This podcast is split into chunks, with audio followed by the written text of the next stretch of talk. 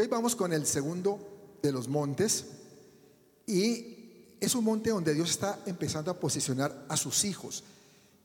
Y es un monte muy importante, yo diría que es, es el principal monte, que es el monte del gobierno. Y este monte, al igual que los, el monte de los medios, prácticamente se le ha entregado al mundo. El mundo tiene el control de los gobiernos de, de la tierra e incluso se sabe de dominaciones cristianas que le prohíben a sus miembros hacer parte del gobierno, porque dicen que los gobiernos están corruptos. Y entonces, ¿cómo se van a cambiar si los hijos de Dios no están ahí? Imposible, ¿verdad? Por eso nosotros no, no, no decimos que es prohibido, al contrario, es necesario llegar allá. Y la iglesia de Cristo está tomando ese papel hoy en día. Hoy en día, inclusive aquí en México, eh, la Asociación Nacional de Pastores de México, eh, ANAUN, eh, de Alianzas Unidas de México, está trabajando para que en muchos estados haya cristianos en organismos de poder, estén llegando a tomar posición para establecer la palabra de Dios y las verdades del reino, que es lo único que nos puede traer paz verdaderamente. Pero lamentablemente muchas iglesias lo que han venido es satanizando el hecho de estar en el gobierno. Y nosotros no podemos caer en ese, en ese enredo. Eh, claro que lo que hay que tener claro es que tenemos que tener una fuerte preparación espiritual. No podemos llegar a decir, vamos a tomar, vamos a estar en el gobierno sin estar preparados primero espiritualmente, porque es un campo bastante difícil, un terreno muy, muy peligroso. Y la segunda nación enemiga mencionada en Deuteronomio 7, ¿se acuerda que la semana pasada hablamos de Deuteronomio 7, donde estaban todos esos feos que les dije? Y el monte de los medios lo tenían, si se acuerdan, ¿quién eran? Sí, era la cabeza, pero ¿qué, ¿quiénes eran? Los eteos, los eteos. En este monte del gobierno están el segundo que aparece en Deuteronomio 7, que, es, que son los jerjeseos. Y su nombre significa que viven en, el, en suelo arcilloso, en suelo movedizo. Y representan la motivación proveniente de deseos y ambiciones carnales y la corrupción que arroja la vanagloria de la vida. ¿Tú sabes que esa vanagloria de la vida trae corrupción? Cuando uno quiere sentirse más que los demás. Eso lleva a corrupción del hombre. Y así lo menciona Primera de Juan 2.16. Vamos a leerlo. Enrique, por favor. Porque todo lo que hay en el mundo, los deseos de la carne, los deseos de los ojos y la, y la vanagloria de la vida, no provienen del Padre, sino del mundo. Todo esto proviene del mundo, todos estos deseos de la carne, la vanagloria de la vida, eso no es de Dios. Y la definición de corrupción es falta de integridad, falta de virtud o falta de moralidad. ¿Y quién puede dudar que en los terrenos de la política y de los gobiernos está metido todo esto, no? Una falta de integridad, de virtud y de moralidad. ¿Saben algo? El único gobierno en el cual nunca habrá corrupción es el gobierno del reino de Dios. Es el, el, verdadero gobierno del reino de Dios. No hablar en nombre del reino y hacer otras cosas. El verdadero gobierno del reino de Dios que va a estar establecido cuando venga Jesús. Es el único puro totalmente. ¿Mm? Sin embargo, en la tierra siempre tenemos que tener gente personas del reino de los cielos metidas en, en, diferentes formas de gobierno para que sean bendición para el país. Por eso dice la misma palabra que benditas las naciones cuyo Dios es el Señor. Es decir, gobiernos que tengan al Dios Todopoderoso como su rey son naciones bendecidas, lo dice la misma palabra. Y podemos decir que el monte del gobierno, como les dije al principio, es tal vez el más importante de todos. ¿Por qué? porque se encarga de establecer leyes y decretos sobre todos los demás montes. El gobierno influye en todos los demás seis montes de las sociedades. Y por eso este monte hace que el diablo se aferre con más ganas, ¿no? Que tome el control, ¿no?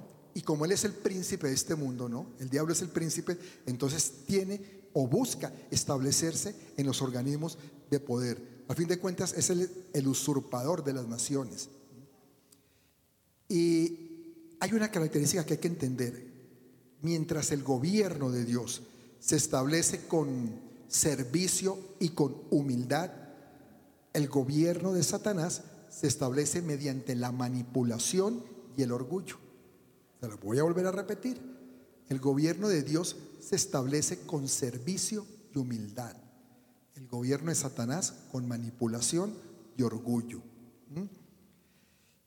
Eh, y hay unos, hay unos rasgos, unos puntos, diría yo, característicos de los gobiernos que están eh, bajo el dominio de, de Satanás.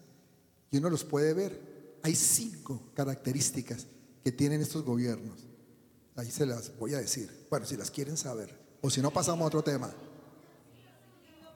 Ah, están entusiasmados, qué bueno. Quieren saber, quieren aprender. Muy bien. Primero, primera característica. Va a tomar acciones que perjudican a Israel. Wow, ¿no? Saben que Israel es el pueblo de Dios. Yo algunas veces se los he dicho. Nos caigan bien o nos caigan mal, eso ya es otro problema. Pero que es el pueblo de Dios y que la palabra nos dice que bendigamos a Israel, pues hay que hacerlo. Hay que bendecir a Israel. Y sea lo que sea, es un pueblo que ha sobrevivido a todas las civilizaciones de la humanidad.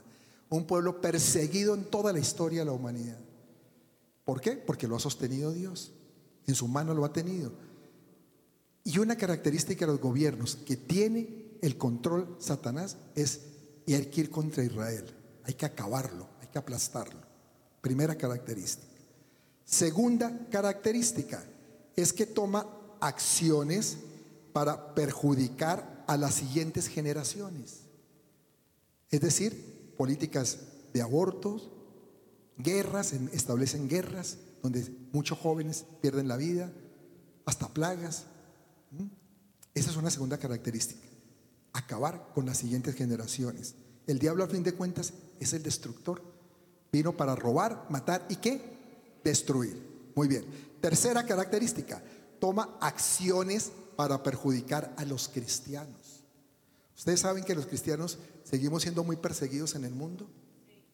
Y este tipo de gobiernos donde está entronado el diablo son gobiernos que persiguen a la iglesia de Jesús la persiguen, tienen que congregarse o reunirse en escondidas. Y tienen que realmente estar moviéndose de un lado para otro porque no pueden eh, ni leer la, palabra, no pueden hacer sus, sus cultos porque son perseguidos y los quieren acabar. Cuarta característica, toma acciones para oprimir a las mujeres, pero no solo para oprimirlas, sino al mismo tiempo infundir en ellas el espíritu de Jezabel, un espíritu que es manipulador, un espíritu que, quiere causar destrucción y destrucción también en la iglesia, a los profetas.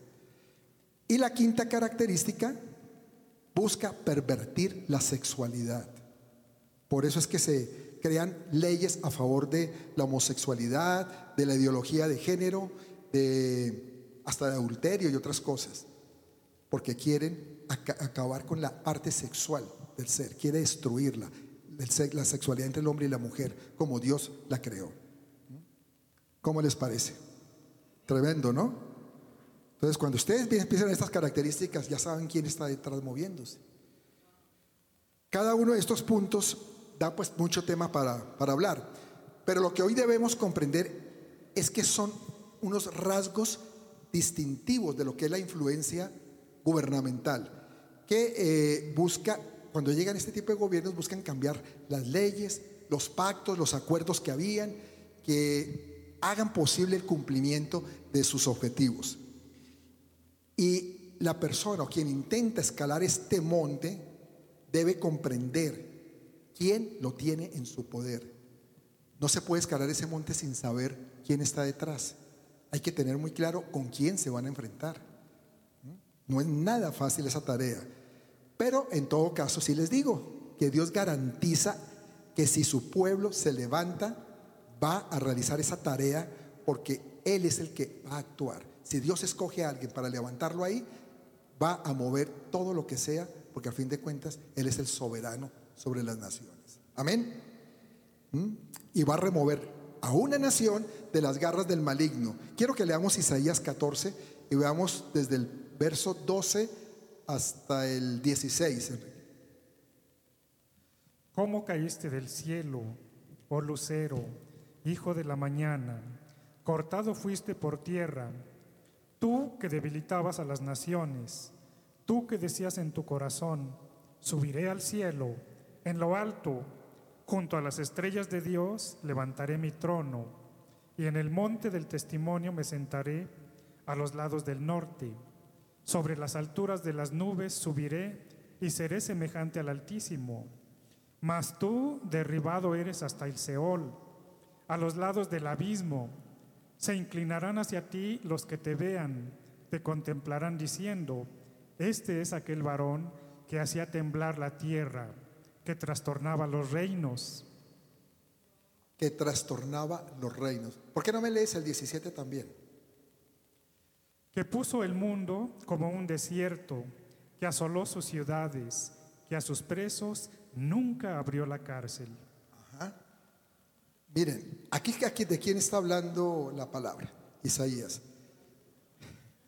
De Maduro. Está hablando del diablo. Cuando, cuando él tuvo esa ambición, ese deseo de ser como Dios. Él quería ser igual a Dios, ¿no? Pero eso es una característica de la gente que es que el diablo manipula y que quiere poder, quiere prácticamente ser igual a Dios. A través de la historia ha habido inclusive eh, presidentes o emperadores, inclusive en Roma, ¿se acuerdan? Que dijeron yo soy Dios. Y había que hacerles monumentos, hicieron estatuas para que los adoraran. Porque esa es una influencia totalmente satánica, que parte de esta palabra que aparece en Isaías. Y aquí en este texto vemos una palabra clave y es subiré. Varias veces lo repite, subiré. Y es que una vez que el espíritu de alguna persona es penetrado por esa ambición de poder, esa ambición de subir, entonces va a llevar un ADN particular. Y ese ADN no es el de Cristo, tengan la seguridad, sino que sobre esa persona que va a pesar la manipulación y el orgullo, que ya lo dijimos característica del gobierno de, Satanás, ¿cierto? Esas personas llevan manipulación y orgullo. Y van a trabajar estas dos condiciones juntas. Y lo más tremendo es que esto inclusive a veces aplica en cristianos, pero que son cristianos que lo podemos llamar nominales, o sea, de nombre nomás, pero no practicantes. Hay gente que dice, yo soy cristiano, y llega al poder, pero realmente no hace nada, termina en lo mismo porque realmente no era cristiano, simplemente de nombre. Y el antídoto que hay contra los jerjeseos, que son los espíritus que están dominando este monte, esos espíritus de la corrupción, es precisamente obrar de acuerdo con una palabra que está en Mateo 20, 28 y que se la voy a leer. Como el Hijo del Hombre no vino para ser servido, sino para servir y para dar su vida en rescate por muchos. Y este es un punto de partida. Esto, este es el punto en donde los que llamamos revolucionarios de Elías, ¿se acuerdan? Los que están metiéndose a los montes, los revolucionarios de Elías en la política, en este caso, requieren de humildad, necesitan humildad para servir. Y también requieren la autoridad espiritual para tomar este monte. Y el que tenga estas características de humildad y autoridad espiritual es el que Dios va a levantar y va lo va a usar para llevar a cabo estas tareas. No todos tenemos esas características para, para, este para este monte, pero esos que la tienen, Dios los va a estar utilizando. Tengan la seguridad. Y los que son verdaderos apóstoles, esa es otra característica, y quiero que me entiendan esto. Los que son verdaderos apóstoles son los llamados a tomar este monte, porque el apóstol está llamado a establecer gobierno con autoridad. Y Jesús fue el primer apóstol, ¿sabían? Miren, de Jesús hay que entender algo. Eh, cuando nosotros hablamos de los cinco ministerios o ministerio quíntuple, hablamos de que cada uno de nosotros nos desarrollamos en alguna de esas áreas de ese ministerio quíntuple. Aquí hay maestros, aquí hay evangelistas, aquí hay profetas, ¿sí? Sin embargo, yo también he dicho algo, que todo cristiano en cierta, de cierta manera debemos fungir en los cinco ministerios, dependiendo de la ocasión, solamente que tenemos un llamado mayor en alguno de ellos. Pero Jesús no, Jesús no tenía un llamado mayor en alguno de ellos, Jesús fungía a la perfección en los cinco ministerios. ¿Mm? ¿Por qué lo digo? Porque vemos a Jesús como profeta, tremendo profeta, profecías que se están cumpliendo hoy en día, están en Mateo, Mateo 26, ¿no? Profecías que se están cumpliendo hoy que fueron dadas por Jesús, más él mismo es profecía, ¿no? La profecía hecha eh, vida. Él fue el mejor de los maestros, rabí, rabino, rabí, le decían, porque enseñaba tremendamente. Era un gran evangelista, porque él vino a compartir un mensaje de salvación y mucha gente le caminó y le creyó, ¿verdad? Era el mejor de los pastores, porque como pastoreó. Yo creo que todo pastor, cuando tenemos que pastorear, tenemos que ver lo que hizo Jesús. Ese corazón como se conmovía, ese corazón para apacentar a las ovejas. La Biblia lo habla, lo llama el buen pastor y el apóstol también, y lo vamos a ver, Hebreos 3.1. Por tanto, hermanos santos, participantes del llamamiento celestial, considerad al apóstol y sumo sacerdote de nuestra profesión, Cristo Jesús. También era un apóstol. Porque donde fuera o donde sea que Jesús iba, sucedían fenómenos apostólicos. Él llevaba una unción especial, era una unción que confrontaba la cima del monte, porque él confrontaba esas autoridades espirituales que habían ahí, ¿cierto? Y eh, lo hacía tanto en el mundo espiritual como en el mundo físico. Pero en el mundo espiritual él manifestaba el poder de Dios con sus actos. Cuando él llegaba a una ciudad, por ejemplo, todo el lugar era confrontado, todo se sacudía. Y así como los líderes humanos se intimidaban con su presencia, porque hay, muchas escrituras donde vemos cómo se intimidaban, por ejemplo, los religiosos de la época. Cuando llegaba Jesús, yo creo que ellos agarraban la cabeza y decían, Dios, otra vez, mejor dicho, vamos a tener problemas, viene Jesús para acá. Y ese sí que nos va a levantar la gente y nos la va a desordenar, ¿verdad? Pero también el mundo espiritual se sacudía, porque los poderes demoníacos temblaban temblaban porque los demonios sabían que iban a ser arrojados, echados fuera. Entonces toda la atmósfera llegaba y cambiaba de pronto. Tremendo nuestro Jesús, ¿no? Démosle un aplauso a Él, démoselo a Él, se lo merece. Y es que su poder sobre todo tipo de, dolencia o de, enfermedad y sobre poderes demoníacos se manifestaba perfectamente. Y esa, miren, esa influencia no provenía eh, de una muy buena, buena aceitada maquinaria, como podríamos decir de políticos, ¿no? No es que tenía todo bien montado, tenía todo perfecto, sus apóstoles estaban ya organizados de tal manera que fueran a mover a la gente y entonces creaban un ambiente listo para no. Eso no provenía de ahí, provenía del poder espiritual que él tenía. No había tampoco ni televisión, ni redes sociales, ni nada para, para promocionarse. Él no se promocionaba Ahora, ni siquiera venía de una gran iglesia. Que podemos decir, ah, es que este viene de la iglesia que tiene 20 eh, mil miembros o 30 mil miembros. Aquí sí hay un poder especial. No, él no era así. Todo era el poder innato en él, su poder espiritual que él llevaba. Y entonces eso le daba una característica especial que era ser un gran apóstol para confrontar lo que tenía que confrontar y establecer lo que tuviera que establecer. ¿Mm?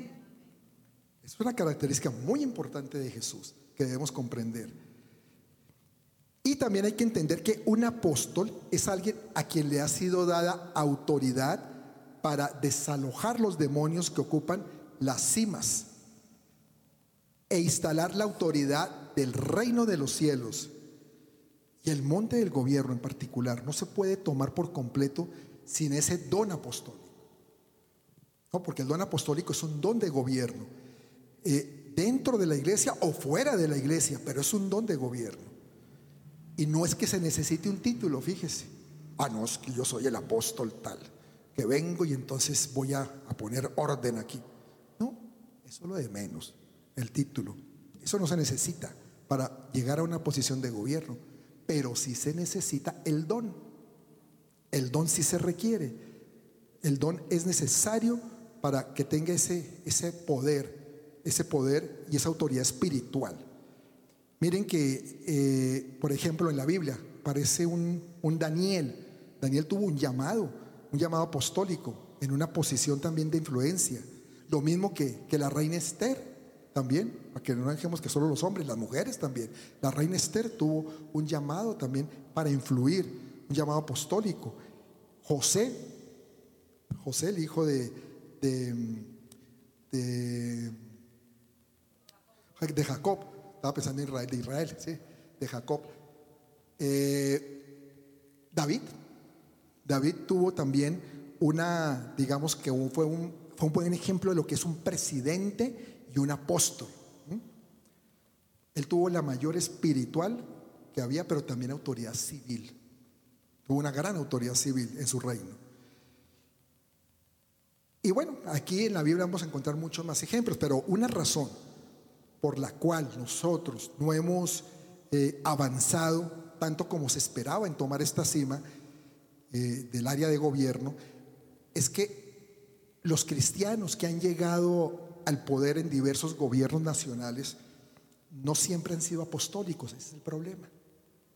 No han tenido ese don apostólico, no han llegado con ese don, con esa característica. Y han, llegado de pronto a cimas del monte sin llevar una autoridad espiritual, una autoridad apostólica. Yo creo que un caso de esos que podíamos nombrar, por ejemplo, fue el del el presidente de Guatemala, Jimmy Chamorro. Él llegó a la presidencia siendo cristiano, con votos cristianos, pero no ejerció como cristiano realmente. Cometió muchos, muchas equivocaciones porque no tenía ese don apostólico. Entonces, ¿qué pasa? Carecen de unción y carecen de autoridad para desplazar, para desplazar a todos esos feos que se están moviendo ahí alrededor. Y lamentablemente muchos de ellos terminan cayendo también en lo mismo, en la corrupción de, sus antecesores. Y entonces vienen esos jerjeseos y hacen un festín. Qué tremendo, ¿no? Se mueven con todo. ¿Por qué? Porque no han sido echados fuera espiritualmente. Si no se tiene el don apostólico, no puede echarlos. Ese es el problema. No han sido echados eh, por los ángeles que normalmente acompañan a un verdadero apóstol. Ustedes saben que un verdadero apóstol va acompañado con ángeles que están listos a servir y a hacer la tarea. ¿Ve? Entonces, esa autoridad se ejerce no porque la persona se haga llamar cristiana, sino se ejerce con los valores que está dispuesto a defender, con los valores que está dispuesto a instituir. Así es que se defiende esa, posición. En, en, Colombia hace muchos años hubo un presidente que dejó una frase que fue muy famosa y todavía se, se dice en Colombia, el poder para qué. Él lo decía. ¿Y el poder para qué? Ahí sí yo diría, ¿el poder para qué? Si uno que dice ser cristiano llega al poder, pero no desaloja lo que tiene que desalojar, no establece lo que tiene que establecer, ¿el poder para qué? Para hacer lo mismo que los otros. No tiene sentido, ¿verdad?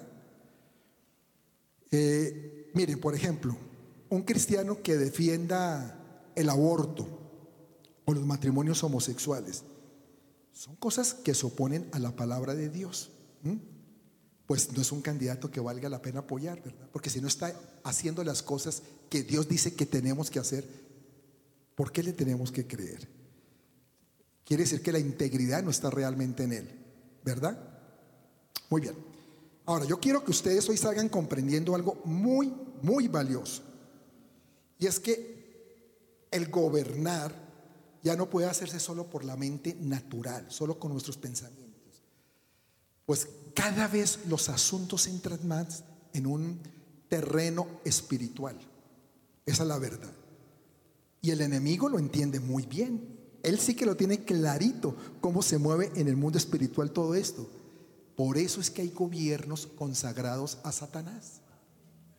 Y son gobiernos que duran, dictaduras que duran años, muchos años, porque están sostenidos en una potestad muy fuerte, que para desalojarlos se requiere realmente demasiada santidad. Que se puede, se puede, claro que sí, porque para Dios no hay nada grande, pero se necesita gente dispuesta a dar esa pelea y mucha oración. Y esto hace que, que entonces Dios intervenga a través de, de fuertes juicios sobre esas naciones, como lo afirma Isaías 26:9. Leámoslo. Con mi alma te he deseado en la noche, y en tanto que me dure el espíritu dentro de mí, madrugaré a buscarte, porque luego que hay juicios tuyos en la tierra, los moradores del mundo aprenden justicia. Vea, Dios envía juicios, hace juicios sobre las naciones. Recordemos algo, Dios ama al pecador, pero no ama el pecado, no permite que haya pecado. Pero las personas que se mantengan en su pecado necesariamente van a caer bajo esa espada del juicio de Dios. Y por eso esos gobiernos, esas naciones caen bajo el juicio de Dios. Y yo quiero decirles algo, todos nosotros, todos los seres humanos nacemos con, con sentimientos que debemos manejar, que debemos aprender a dominar o a eliminar. Y mientras más pronto comencemos a desalojarnos de esas cosas y adoptar los estándares de Dios, lo que nos dice en su palabra, ¿no? Pues más pronto tendremos la oportunidad de estar en paz con Dios, que es lo que a fin de cuentas el Señor quiere. Miren, de niños surgen, por ejemplo, la tendencia a mentir o no. Los niños mienten. ¿Quién les enseñó?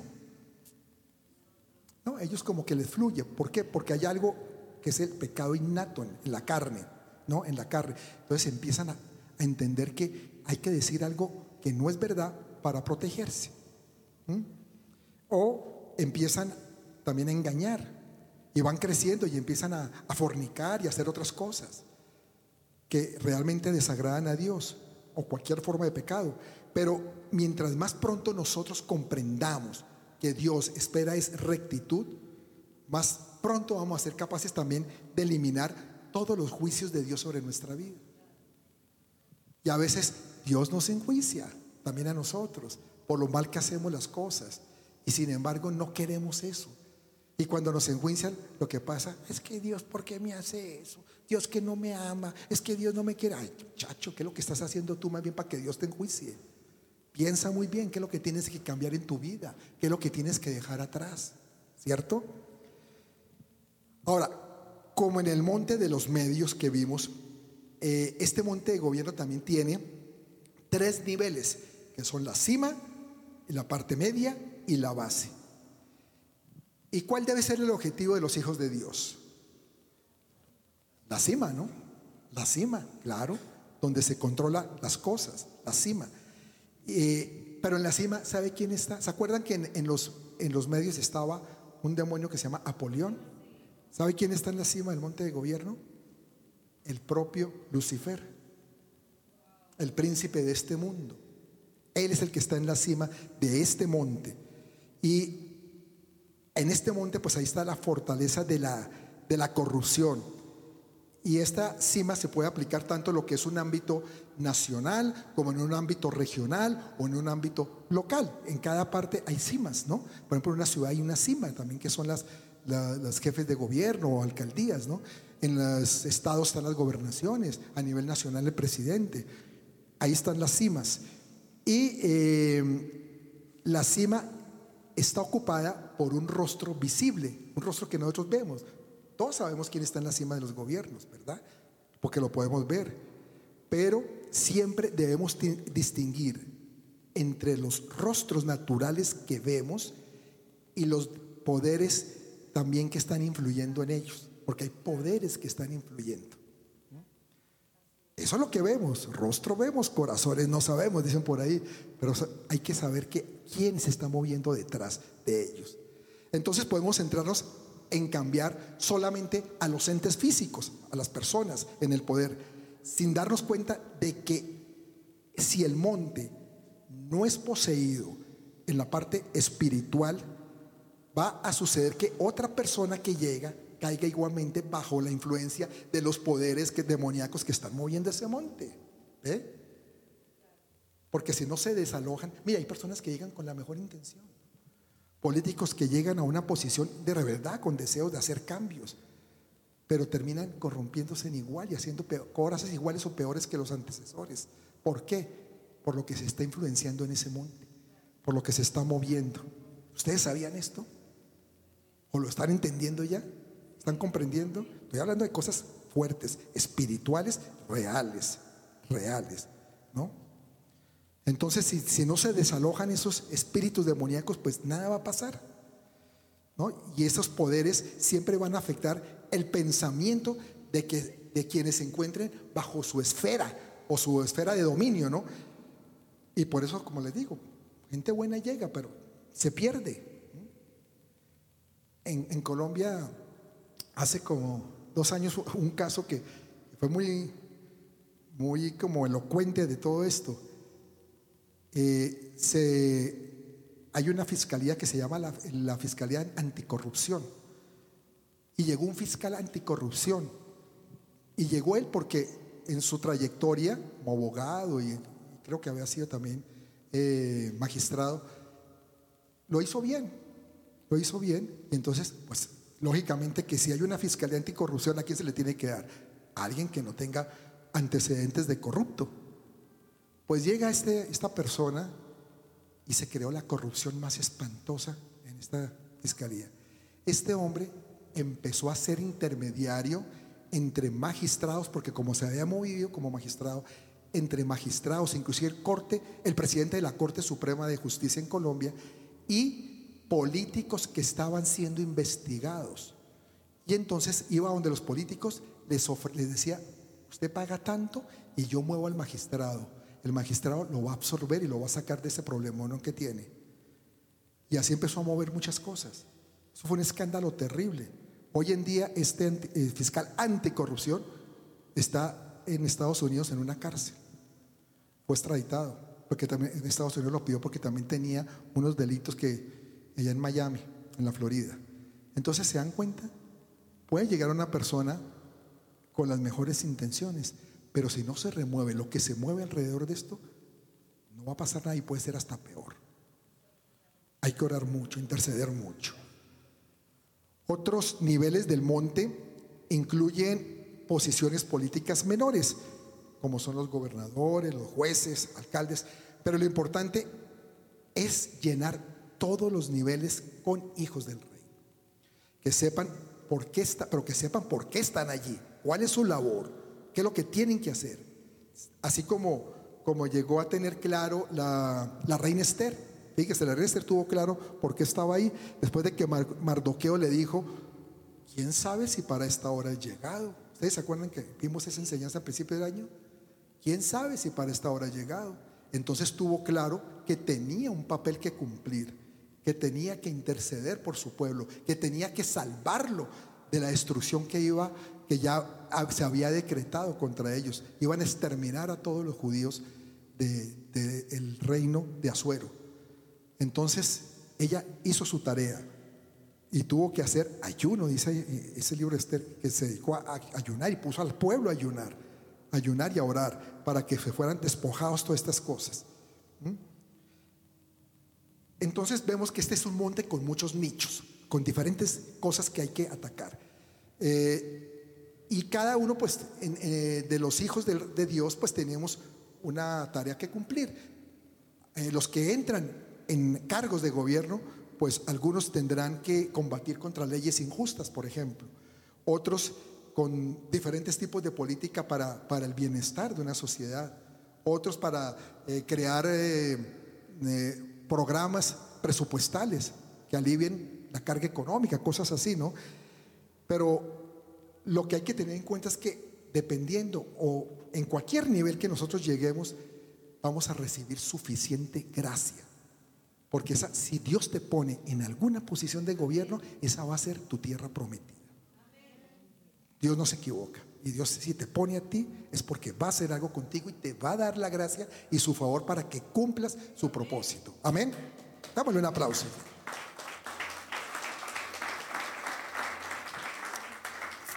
Ahora la pregunta es, pero bueno, ¿eso está bien? ¿Qué dice la Biblia? Porque estamos hablando que, hay que tomar posiciones de gobierno. ¿Y la Biblia sí dice eso? Ah, bueno, la Biblia sí lo dice en varias partes. Quiero leerles Proverbios 29, 2, dice, cuando los justos dominan, el pueblo se alegra, mas cuando domina el impío, el pueblo gime. Si la palabra dice que si los justos dominan, es porque qué? Porque tiene que haber justos en posiciones de gobierno, ¿no? Y cuando hay un justo arriba, el pueblo se alegra, porque está, está gobernando bajo las, los estatutos de Dios. Y eso hace una gran diferencia. Y este versículo nos aclara indudablemente que, que Dios desea que nos involucremos en cuestiones civiles. El mundo está agotado y, y, gime, como dice la palabra, bajo los impíos. La gente está cansada de que haya políticas nefastas, de que haya caos, de que haya destrucción. El pueblo gime, como dice. Y, y se ha probado, lamentablemente se ha probado que todo tipo de gobierno, todo lo que se ha probado han terminado fallando. Nada ha funcionado bien. Siempre ha tenido carencias, fallas. Y no hay ningún otro prototipo por probar. Ya se probó que socialismo, que comunismo, que gobiernos fascistas, que de derecha, que de centro, todo. Y todo ha tenido sus problemas, sus dolores de cabeza. ¿Mm? Entonces, la tierra lo sabe y por eso la tierra gime. Pero ¿qué más? Ya no más, ¿cierto? Ya no necesitamos más de lo mismo. Miren, la mayor parte de los políticos en campaña, y no estoy haciendo campaña política de nada, es para que, haya claro. Sí, dije, uy, pero está hablando de política. Sí, estoy hablando de política, pero política del reino, del reino, no a favor ni en contra de ningún, ninguna política civil. ¿no? Eh, pero sí la mayor parte de los políticos, y lo sabemos, en campaña se comprometen a luchar contra la corrupción. Siempre dicen, todos, a todos los oímos, y es que hay que acabar con la corrupción, y es que tenemos que acabar con eso. La corrupción es el cáncer de este pueblo, la, economía. Y llegan y nunca la acaban. Sigue igual. O sigue peor, ¿no? Pocos han tenido éxito en esta tarea. Ahora, todos prometen justicia también. Esa es la otra. Es que necesitamos gobiernos justos, que haya justicia, porque la justicia trae paz. Eso es cierto. Una justicia trae paz. Pero que logran la justicia, difícil, ¿cierto? Ninguno es capaz de conseguirla. Y es porque el pensamiento del mundo está desconectado. Y, pocos parecen darse cuenta que, que solo la influencia del reino de Dios puede producir un cambio verdadero. Es lo único. Si hay influencia del reino, si Dios está en la cima del gobierno, ahí va a haber un cambio. De resto, imposible. Amén. Hay, un pasaje conocido que es un, un anuncio profético de la venida de Jesús. Vamos a verlo que es Isaías 967. Es muy conocido este pasaje. Leámoslo, Enrique. Porque un niño nos es nacido, hijo nos es dado, y el principado sobre su hombro, y se llamará su nombre admirable, consejero, Dios fuerte, Padre eterno, príncipe de paz. Lo dilatado de su imperio y la paz no tendrá límite sobre el trono de David y sobre su reino, disponiéndolo y confirmándolo en juicio y en justicia desde ahora y para siempre. El celo de Jehová de los ejércitos hará esto. Muy bien. Normalmente comprendemos los elementos que estos versículos contienen, pero hemos dejado de pronto pasar por algo, por alto algo, y es la escatología que hay ahí. ¿Saben qué es la escatología, no? El estudio de el futuro, de lo que viene, de lo que va a pasar proféticamente. Y dice que este Jesús que viene llevará el principado. ¿Qué, es, ¿Qué quiere decir esto? El gobierno. El gobierno. ¿Sobre dónde lo va a llevar? Sobre su hombro. Sobre su hombro lo trae. Y su reino y su imperio llegan junto con su venida. Y vendrá trayendo a la tierra, cargando sobre sí el gobierno del cielo. El gobierno del cielo. Tengan la seguridad que Jesús no tiene solo la intención de venir a traernos salvación. Yo quiero que eso siempre nos quede muy claro aquí en esta, en esta congregación. Porque yo les he insistido mucho en que todos vivimos felices con Jesús Salvador, mas no nos comprometemos mucho con Jesús Señor. Y Jesús Señor es el que nos trae el reino. Pero el reino, un reino o un gobierno requiere obediencia. Y ahí es donde nos cuesta mucho hacerlo Señor de nuestra vida, obedecerle. ¿Mm? Y entonces por eso no puede haber un buen gobierno cuando no obedecemos. Pero Jesús sí quiere traernos ese gobierno y lo dice aquí esta palabra, que Él traería sobre sus hombros este gobierno sobre, a la tierra. Y ese dominio sobre la tierra lo va a hacer, ¿sabe cómo? A través de sus hijos y de sus hijas. A través de nosotros. Dilo, a través de mí. Y tomar los, los reinos de este mundo, pues se relaciona de alguna manera con traer orden a este mundo.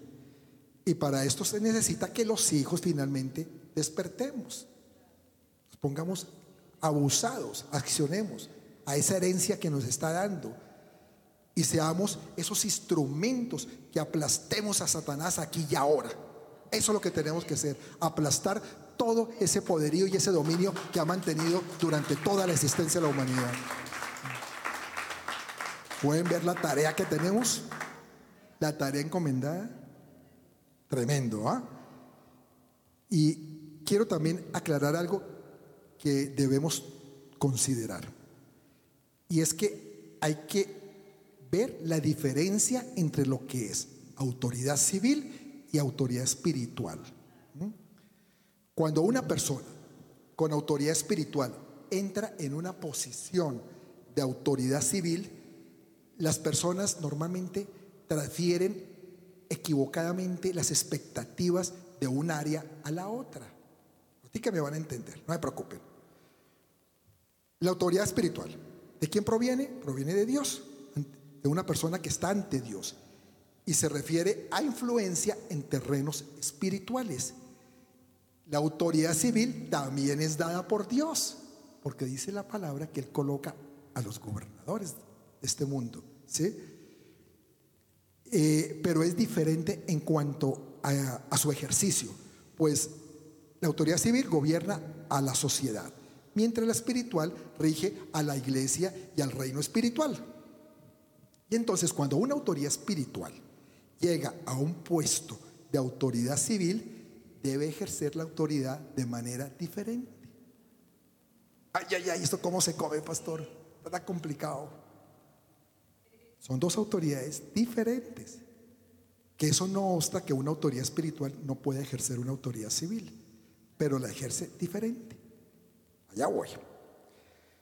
Miren, un ejemplo de esto tengo de un pastor que fue, era líder de una iglesia muy grande en un país en Sudamérica, no me acuerdo en qué país, pero no me acuerdo si era en Paraguay, creo que era en Paraguay, quien entró en la política ya en la madurez de su vida, ya era una persona mayor, y renunció a la iglesia para, para ocupar un cargo político importante de gobierno, a donde el Señor lo había llamado.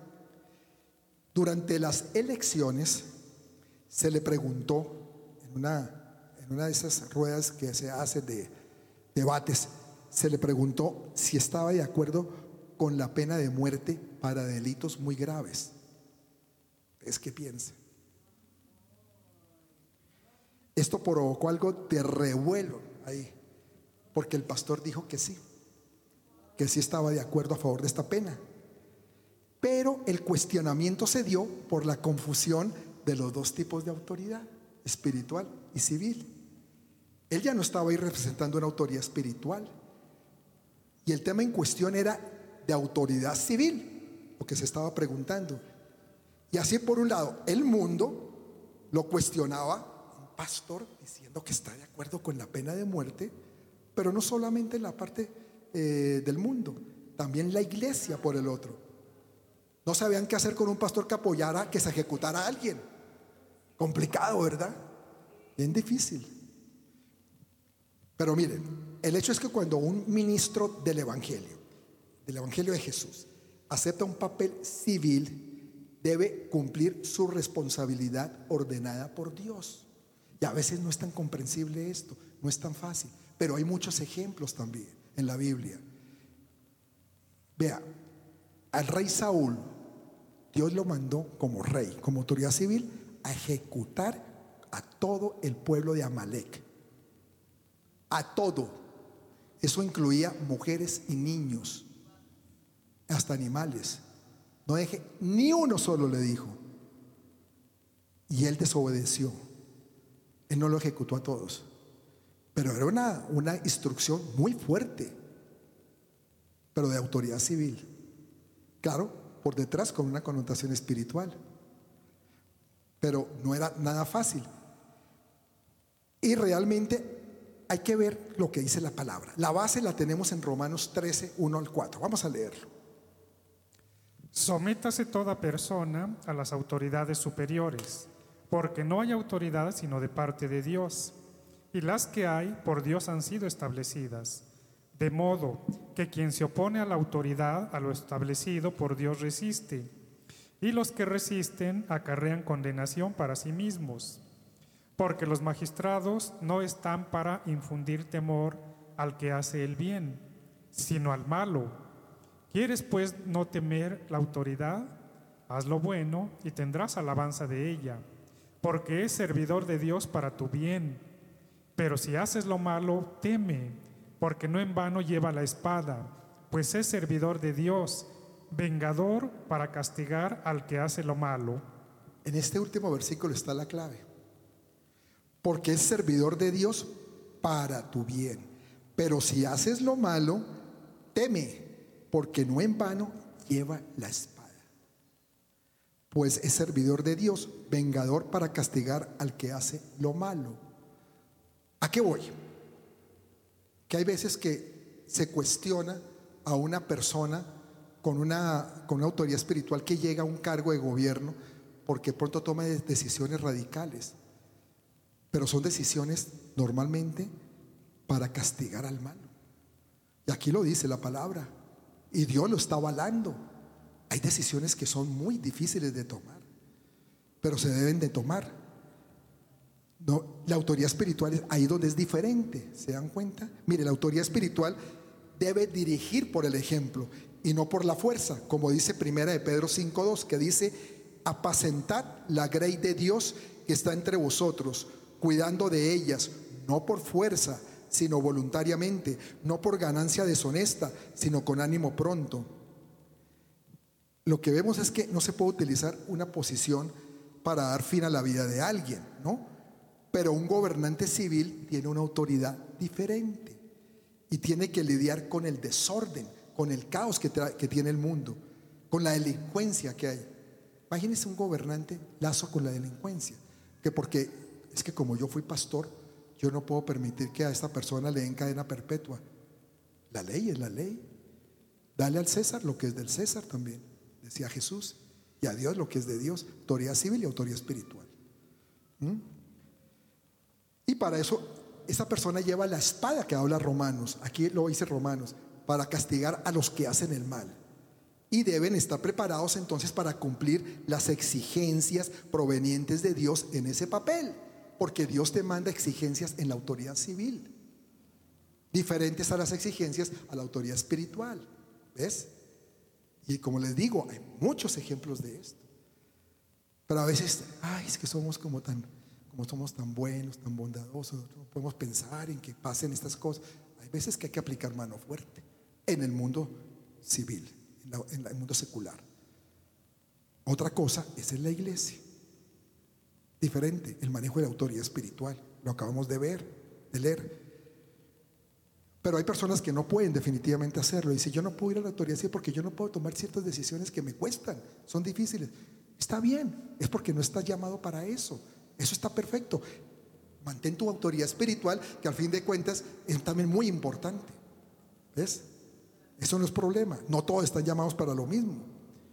Aquí el pastor del ejemplo que les dije deja claro en qué calidad actúa, ¿cierto? Porque está a favor de la pena de muerte en casos extremos. Es decir, en caso, eh, eh, es ser severo con los malvados. Pero yo estoy seguro que él mismo no quisiera ser el que lleva a cabo la ejecución como en su papel de autoría espiritual.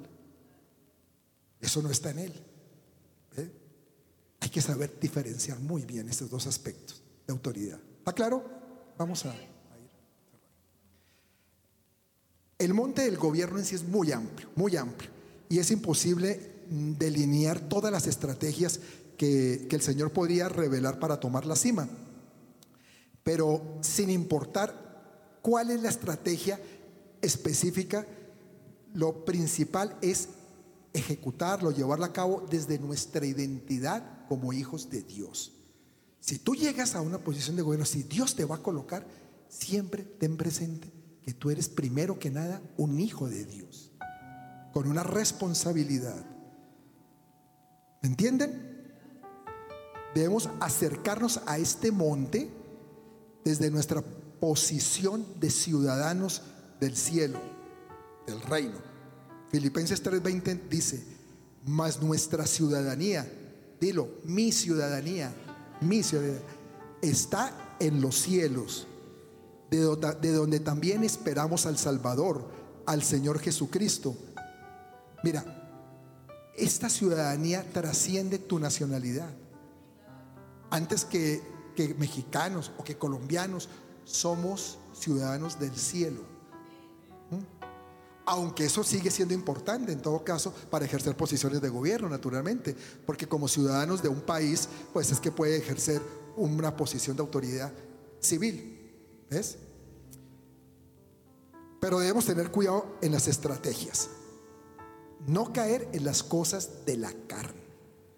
Porque es una trampa que enfrentamos al tomar los montes.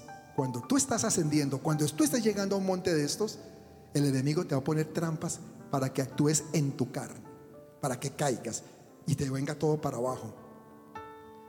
¿Y sabes cómo, cómo se cae en una, en una actitud de la carne, en esto? Mire, viene una revelación de parte de Dios o una promesa de parte de Dios. Dios te dice, tú vas a llegar a ser eh, gobernador o vas a ser jefe de gobierno de la Ciudad de México. Te lo dice, te lo dice una promesa. Y tú lo tomas y lo crees. Y, y puede ser de Dios. Y puede ser de Dios. Puede venir de Él. Pero entonces empiezas a actuar en tu carne como voy a hacer esto, entonces tengo que empezar a hacer diferente tipo de cosas, a prepararme de otra manera, a mi manera de ver, en mis términos humanos, para tomar esa posición. Y Dios no te lo ha revelado todavía la estrategia. O cuándo va a ser el tiempo. Te voy a poner un ejemplo muy claro de esto. Un ejemplo de esto fue Abraham, el padre de la fe. Eh, Abraham, Dios le da una promesa, le dice, vas a tener un hijo un hijo que va a ser una descendencia grande, va a ser tu bendición. Ese hijo lo vas a tener con tu esposa Sara, que era difícil de creer, con la viejita de 80 años, estéril ya, seca, ¿cómo? Está complicado, Señor, pero Dios le dio la promesa. Y Abraham, es como era, tenía fe, creyó, dijo, claro que sí, está bien, tú me los vas a dar. Pasa el primer año, segundo año, tercer año. Sara 84 años, 85, 86, ¿qué va a pasar? La viejita cada vez más viejita, ¿qué hora va a tener ese, ese hijo de la promesa? Y entonces viene la estrategia humana. No, eso no debe ser con Sara, eso debe ser con la esclava, con Agar. Entonces, el hijo viene por ese lado. Y esa es la promesa de Dios. ¿Se dan cuenta cómo actúa el hombre bajo una promesa de Dios a veces? Y tuvo el hijo con Agar. Ese hijo fue Ismael. Y los problemas que ha generado ese hijo. Hasta el día de hoy todavía está ese problema. Porque le ha declarado la guerra a los hijos de Isaac toda la vida. Al hijo de la promesa. ¿Ves lo complicado? Meterse a hacer las cosas que Dios no te dice que hagas, que Él lo va a hacer. Para que podamos comprender, si la estrategia viene de Dios, hay que saber algo. Esto es muy importante. Siempre esa estrategia va a tener algo de imposible. Para saber si es de Dios, va a tener algo de imposible. Si la estrategia es totalmente posible, entonces no proviene de Dios porque lo podemos hacer en nuestras fuerzas. Y entonces, ¿para qué la fe? ¿Para qué la fe? Las estrategias de Dios siempre requieren la activación de nuestra fe. Porque dice la palabra, sin fe es imposible agradar a Dios. Entonces, la, la estrategia requiere también. Y para que requiera fe, pues tiene que estar en lo imposible. No es que todo lo pueda hacer en mis fuerzas. Es decir, la fe es esencial para tomar el monte del gobierno, así como cualquier otro monte. Es fundamental. Y, una estrategia que Dios ha revelado para siempre y para todos los montes es que debemos comenzar el ascenso hacia el monte y terminar con oración, orando. Porque ahí es cuando reconocemos nosotros que en verdad somos impotentes. Cuando tú oras, ¿por qué oras? Que tú reconoces que no eres capaz en ti mismo. Entonces vas y buscas a Dios. De Señor, ayúdame en esto. Por favor, ten en cuenta esto. Señor, necesito esto. Necesito que me sanes, necesito que me bendigas con un puesto, necesito que me bendigas financieramente, necesito que restaure mi relación con mis padres, lo que sea. ¿Es? Porque te has dado cuenta que por ti mismo no puedes, ¿verdad? Entonces necesitas la oración. Si hasta el mismo Jesús necesitaba estar orando, claro, Jesús tenía una, una, parte humana, tenía restricciones humanas. Y él buscaba constantemente a su Padre en oración. Es más, antes de su prueba final, su prueba en la cruz, ¿dónde estuvo? En Getsemaní. En Getsemaní orando, llorando y clamando. Si Jesús lo necesitaba, ¿tú crees que tú no lo vas a necesitar? Las escrituras nos dicen que es prioritario orar por todos los líderes políticos. Lo vemos en 1 Timoteo 2.1.2 y lo voy a leer. Exhorto ante todo a que se hagan rogativas, oraciones, peticiones y acciones de gracias por todos los hombres, por los reyes y por todos los que están en eminencia, para que vivamos quieta y reposadamente en toda piedad y honestidad. Mis amados, debemos orar por los que están en autoridad ¿Sabe qué es lo más curioso de este pasaje? ¿Te los digo?